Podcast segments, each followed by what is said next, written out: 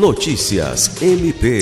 O Ministério Público do Estado do Acre, por meio da Promotoria de Justiça de Assis Brasil, realizou na cidade, nesta quarta-feira 10, uma audiência pública para tratar da prestação de serviço de fornecimento de energia elétrica pela empresa Energisa.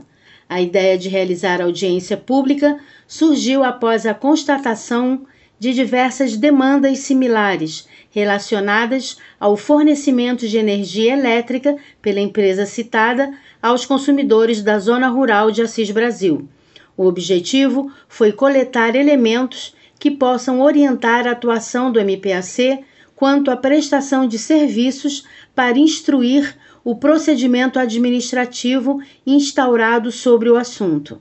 O promotor de justiça Juliandro Martins reafirmou o compromisso do Ministério Público e garantiu continuar atuando para que os problemas sejam solucionados. Lucimar Gomes, para a Agência de Notícias do Ministério Público do Estado do Acre.